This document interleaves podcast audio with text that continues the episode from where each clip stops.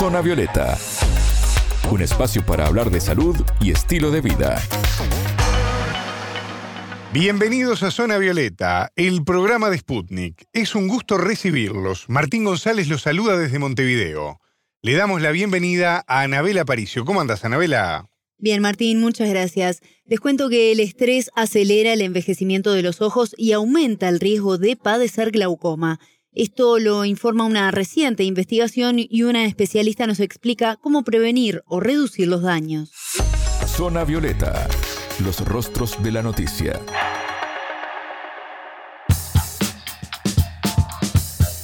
No hay mediciones concretas sobre el porcentaje de la población mundial que padece los efectos del estrés pero, para tener una idea, la pandemia por COVID-19 aumentó un 25% los casos de ansiedad y de depresión en todo el mundo. Estos son problemas que afectan a la salud mental en gran parte como consecuencia del estrés. Pero ahora se descubrieron nuevas afecciones, Anabela. Sí, Martín, investigadores de la Universidad de California detectaron que el estrés crónico acelera el envejecimiento de los ojos y en consecuencia esto contribuye a la aparición de enfermedades como el glaucoma, por ejemplo. Claro, al igual que ocurre con el resto de nuestro organismo, con el paso de los años, el ojo va sufriendo cambios anatómicos y funcionales que pueden acrecentarse según el estilo de vida que llevemos. Claro, Martín, y a veces como el ojo quizás puede ser un órgano que no le prestamos tanta atención, eh, se pasa por alto este tipo de situaciones. Y en esta época en la que nos habituamos a vivir un estilo de vida más sobrecargado de actividades o responsabilidades, esta investigación viene a advertirnos sobre algunos daños que puede causar esto. El estudio del que vamos a conversar fue publicado en la revista científica Aging Cell y realizó pruebas experimentales en ratones, pero que brindan resultados que pueden traspolarse al ojo humano por las características del roedor similares a las nuestras.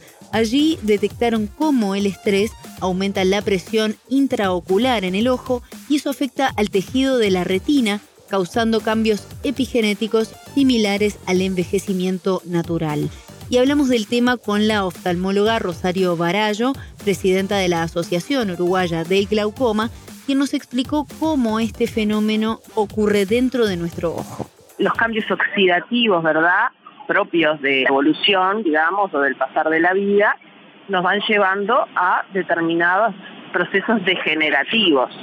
Eh, a nivel de la retina, aparecen las maculopatías, a nivel del cristalino, la oxidación del cristalino aparecen las cataratas, que a nivel de lo que es los cambios hormonales propios del ser humano, ¿no? que va envejeciendo, aparecen todos los problemas de ojo seco, tanto en el hombre como en la mujer, y sucede después, cerca de los 40, 60 años, más probabilidad de sufrir la enfermedad de glaucoma. Más allá de lo que es funcionalmente la eh, aparición después de los 40 de la presbicia a medida que los músculos de la acomodación van perdiendo la capacidad de poder enfocar de cerca, como quien dice yo hago zoom para ver algo de cerca, o este, a su vez el cristalino se va poniendo duro, se va endureciendo por los cambios químicos propios de, los, de la oxidación. Hablamos de envejecimiento del ojo, pero ¿qué es el glaucoma? ¿Es lo mismo? El glaucoma, Martín, es una enfermedad del nervio óptico y afecta principalmente a las personas de entre 40 y 80 años de edad. Se estima que para el año 2040 habrá más de 110 millones de personas en el mundo con esta patología. Barallo precisamente nos detalló cómo se manifiesta y cómo afecta nuestra salud visual. Nosotros para ver bien necesitamos que nuestro ojo, que es como si fuera una cámara, ¿verdad? Tenga todo transparente, sea medios oculares transparentes, y que la retina, que es la película fotográfica donde se forma la imagen, y el nervio óptico, que es, vendría a ser quien transmite la información al cerebro, sean perfectos. Bueno, lo que le sucede a las personas con glaucoma es que su nervio óptico se empieza a morir. Entonces, ese nervio óptico sería una neuropatía óptica, ¿verdad? Lo que lo está enfermando y lo que termina haciendo que se, se mueran sus neuronas es que esa persona tiene una presión ocular demasiado alta para lo cual su nervio óptico puede resistir. Entonces, por definición, glaucoma es una neuropatía óptica debido a un aumento de la presión ocular para ese nervio óptico. Todos tenemos distinta susceptibilidad, ¿verdad? De repente la presión que te enferma a ti, a mí no me enferma, tengo un nervio más fuerte. Porque eso a veces cuesta entender a las personas, porque dicen glaucoma es presión a la vista y yo no tengo presión a la vista, ¿por qué me dicen que tengo glaucoma? Bueno, la presión a la vista que, que a otras personas no las enferma, a esa persona sí le está enfermando el nervio.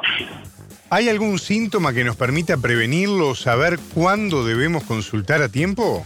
No, Martín, no hay síntomas claros, pero es importante, por ejemplo, que quienes tienen antecedentes familiares, una posible predisposición genética a contraer esta patología, se hagan estudios preventivos, pues si se detecta a tiempo se pueden prevenir daños mayores a la visión. Y así lo explicó Barallo.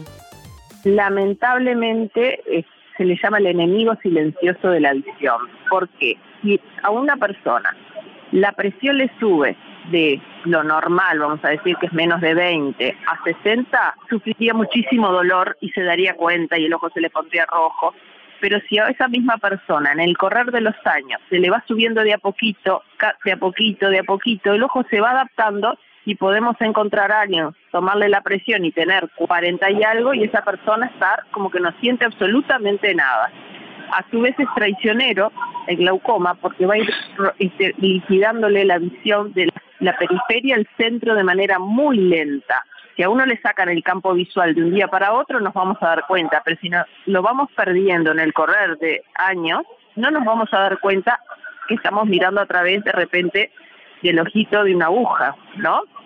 Entonces, este, cuando la persona se da cuenta que no ve de una manera indolora, aunque tenga la presión muy alta, ya es demasiado tarde, porque el gran problema del glaucoma es que provoca ceguera, que es una ceguera irreversible, por suerte es prevenible. Es prevenible si nosotros detectamos a tiempo la situación. muchas veces pasa que la persona se da cuenta cuando perdió la visión de un ojo y podemos salvar el otro. Anabela, volviendo al factor estrés y a sus efectos en la visión, ¿qué otros aportes nos brinda la investigación y cómo podemos también evitar los daños en nuestra salud?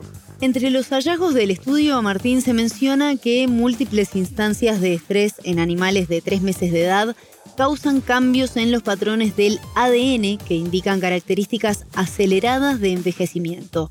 Esto es parte de las conclusiones del estudio, el cual también menciona que estos resultados demuestran la importancia de un diagnóstico temprano y la prevención de enfermedades a la vista. Estas son citas textuales que compartimos precisamente de esta investigación. A su vez, resaltan los investigadores que estos estudios realizados en, en este trabajo brindan un ejemplo del potencial uso de la retina, que es una parte integral del sistema nervioso central, como un modelo que podría utilizarse también para estudiar, por ejemplo, cambios funcionales y moleculares causados por el envejecimiento del sistema nervioso central también para analizar las afecciones que causan enfermedades neurodegenerativas.